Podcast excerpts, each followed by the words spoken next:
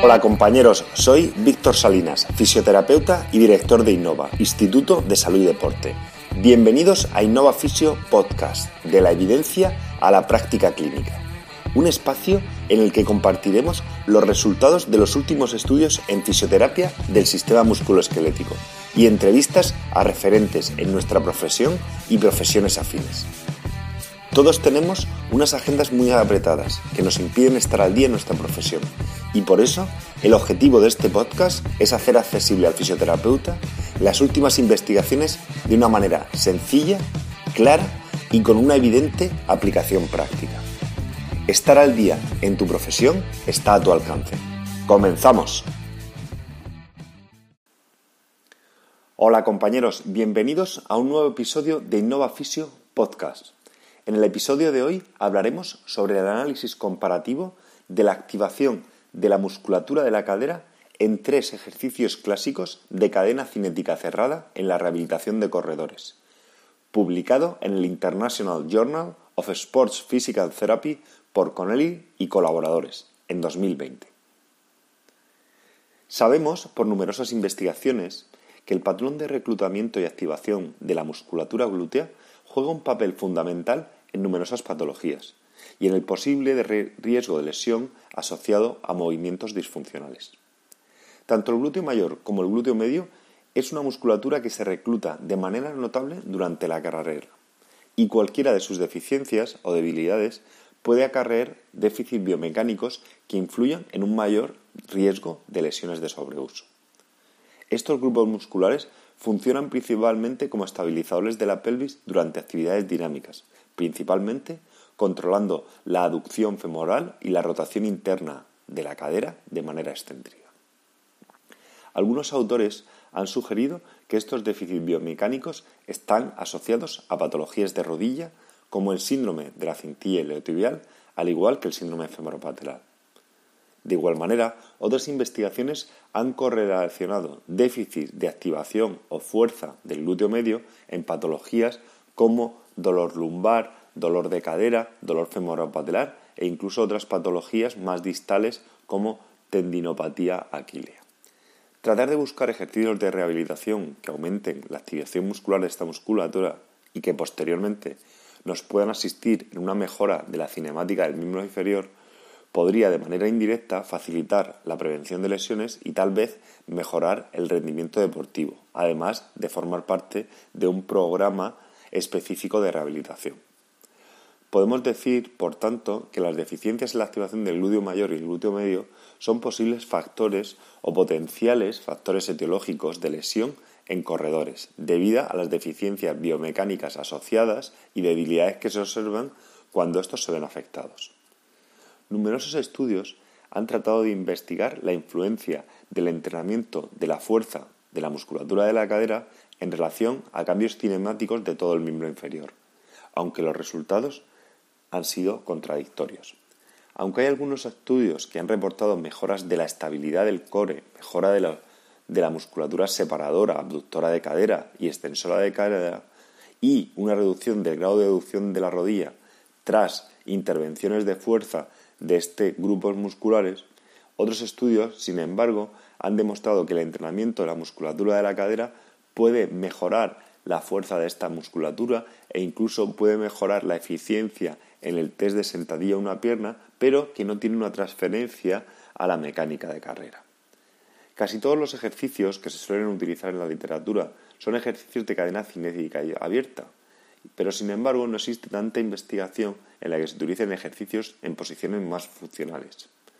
buscando una rotación de cadera externa en posiciones de carga, en sentadilla o en posición de lucha, que simulen más la fase de apoyo en carrera, es decir, ejercicios que busquen más el soporte de cargas, la activación en, en esta posición y la corrección del plano frontal y transversal, ejercicios más funcionales.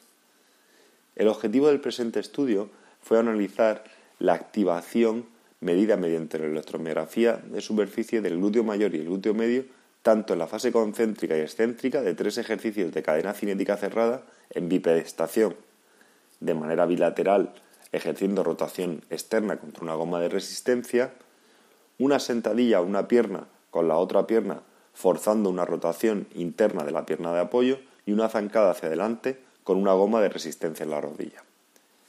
Se reclutaron 22 corredores sanos entre la edad de 18 y 50 años, que al menos hicieran 24 kilómetros a la semana y que no tuvieran un historial de lesiones en los últimos 12 meses. A todos los participantes se le pidió la aducción de cadera en posición de decúbito lateral, midiéndoles la fuerza con un dinamómetro manual. La fuerza fue normalizada por peso corporal y por la distancia desde el dinamómetro hasta el trocante para poder normalizar y comparar los resultados entre los sujetos y poder prescribir el programa de entrenamiento. Aquellos participantes que ejercían menos del 9% del peso corporal en este test de fuerza se les daba una banda de resistencia leve. Los que ejercían entre 9 y un 12% del peso corporal se les daba una banda de resistencia media o moderada y aquellos que ejercían más del 12% del peso corporal se les daba una banda de resistencia máxima. A los pacientes también se les medía electromiográficamente el glúteo mayor y el glúteo medio, así como mediante unidades IMU que controlan la cinemática del miembro inferior durante la realización del ejercicio. Los participantes calentaron primero durante 5 minutos realizando una carrera en el tapiz rodante y, después realizaron los tres ejercicios del estudio. El primer ejercicio consiste en bipedestación con unas gomas de resistencia por encima de las rodillas, partiendo desde una rotación interna de ambas caderas, realizar un empuje hacia rotación externa de ambas piernas de manera controlada y lenta, mediante un metrónomo y un tiempo de ejecución lento. El segundo ejercicio era una sentadilla a una pierna en que se le pidió al sujeto que se quedara en apoyo unipodal y que bajase con el fémur lo más paralelo al suelo. Y con la pierna que no estaba apoyada, se podía poner por detrás de nuestro cuerpo y realizaba un movimiento de rotación hacia el brazo contralateral, que supusiese una rotación interna de la pierna de apoyo. El tercer ejercicio consistió en un lunge, una zancada hacia adelante, en la que el sujeto realizaba una zancada y con la pierna que adelantaba estaba resistida de manera lateral por una goma elástica. Los resultados que se obtienen a nivel del pico de activación del glúteo medio y glúteo mayor en los tres ejercicios fue siempre un 70% menor de la máxima resistencia voluntaria isométrica, es decir, ejercicios de activación de media o baja intensidad. Y los tres ejercicios tenían unos valores similares en la amplitud del pico de fuerza excéntrico. Sin embargo, el ejercicio de bipedestación y rotación externa producía muchísima menor activación que el del glúteo mayor y el glúteo menor en relación a la activación concéntrica. El ejercicio de zancada hacia adelante es el ejercicio que más activa de manera concéntrica tanto glúteo medio como glúteo mayor. Es decir, mientras que los tres ejercicios en la fase excéntrica producen activaciones similares, en la fase concéntrica, el ejercicio que más activación produce tanto de glúteo medio como de glúteo mayor es la zancada hacia adelante. Posteriormente, la sentadilla a una pierna y posteriormente, y con muchísima menos activación que estos dos ejercicios, la rotación externa con gomas elásticas desde posición de bipedestación. Como podemos observar aquí, estos ejercicios probablemente tienen una activación muscular que no se asemeja a la que van a necesitar los corredores en la fase de activación y la fase de apoyo. Y aunque pueden formar parte de un programa inicial de rehabilitación para ciertos corredores, deben ser complementados con otros programas de entrenamiento que aumenten la activación muscular y se parezcan más a las fuerzas que van a tener que soportar estos grupos musculares durante la carrera. Y también valorar o, o sopesar la posibilidad de manipular variables cinemáticas que realmente mejoren la activación de la cadera y que además por el hecho de integrarse en el patrón de movimiento sean más funcionales y tengan una transferencia directa en este grupo de deportistas. De igual manera, los autores sugieren que el déficit de activación de la fase céntrica tal vez sea porque a los sujetos se les pide que realicen el ejercicio de manera controlada y de manera lenta, totalmente contrario a lo que va a suponer un ejercicio funcional o una fase de aterrizaje en la carrera. Que realmente lo que se le pide es una preactivación de la musculatura y una fase de control excéntrico mucho más rápida en el apoyo.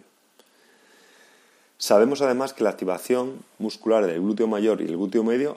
aumenta de manera exponencial mediante reflejos de estiramiento y una preactivación de las fibras antes del apoyo de la pierna en la fase de carrera y que ésta aumenta con la velocidad.